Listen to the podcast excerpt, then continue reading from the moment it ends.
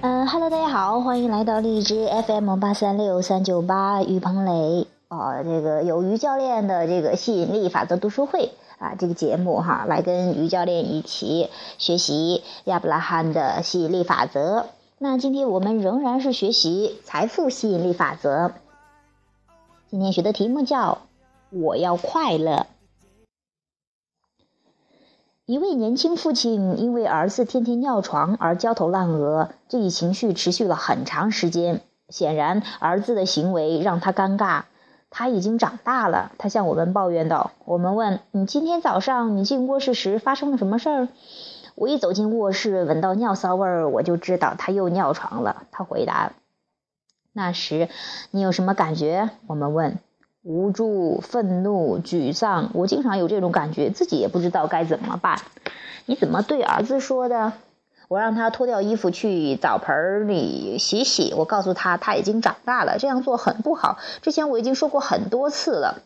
我们告诉这位父亲，正是他令儿子不断的尿床。我们解释说，当你觉得受制于形势时，你就无法改变形势。但当你能够控制自己这对这一情势形式的感受时，你就可以改变这一形式。比如说，当你进入儿子的卧室，发现他尿床了，你可以停下一会儿，承认这个事实并不是所愿，呃，你所愿意看到的。你自问自己希望如何，并通过寻找原因来向另一面逆转。你不但会立即心平气和，过不了多久，你会看到积极的结果。你希望怎么样？我们问。他说：“我希望小可爱能一觉醒来清清爽爽的。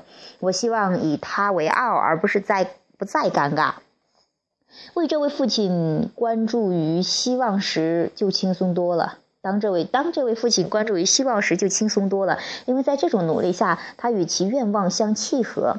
我们告诉他，当你关注于积极面时，你所发出的频率将与内心的渴望相契合，你会对儿子的施加更积极的影响。你就会说：“啊，这也是成长的一部分，谁都有这种经历，你也会快快长大的。”现在脱掉衣服，到澡盆去洗一洗吧。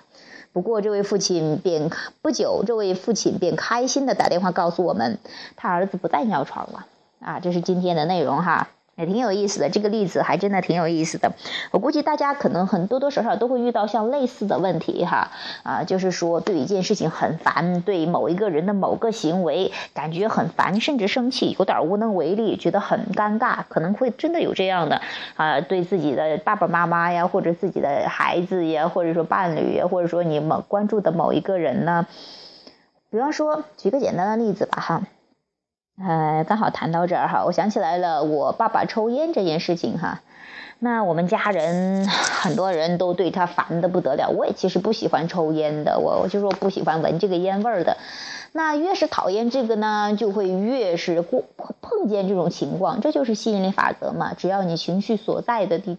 不管是你想要还是不想要的，它都会呈现，因为你的情绪正表明你在发出这样的震动嘛。那它吸引力法则不得不配合你，只能给你这样的一个现实哈，让你以让你去深切的感受一下哈。那除非你的注意力开始转变，不再关注这件事情，否则它就不会消失的。那有些我家人的话，还会因为抽烟会觉得有害身体健康啊。但当然，抽烟这个话题，我之后的话，我我会在我的另档另一档节目中哈，于鹏磊吸引力法则这个节目中去跟大家去谈到。那个节目更多的是去谈到一些具体的，嗯，就是一些感想吧。啊，这个的话更多是读书会的。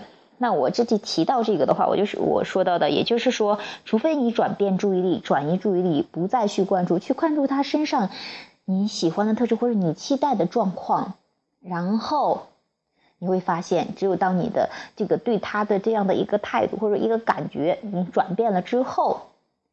啊，你才会发现有一个真正的现实的变化，因为除非只有，除非因为只有你来掌控，你决定你要吸引什么东西，那怎么知道你在吸引什么东西呢？你要留意你发出什么震动，那怎么知道发出什么震动呢？就是你的情绪，情绪是震动的指示器。那你当你感觉不错的时候，你就在吸引你想要的东西进入你的生活中；当你感觉糟糕的时候，就在吸引不想要的。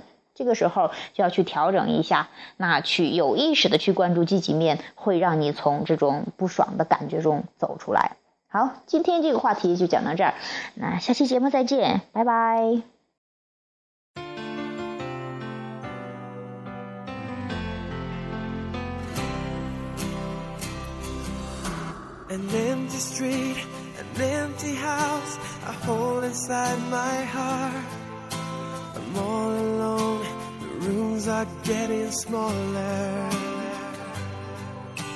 I wonder how, I wonder why, I wonder where they are. The days we had, the songs we sang together, oh yeah.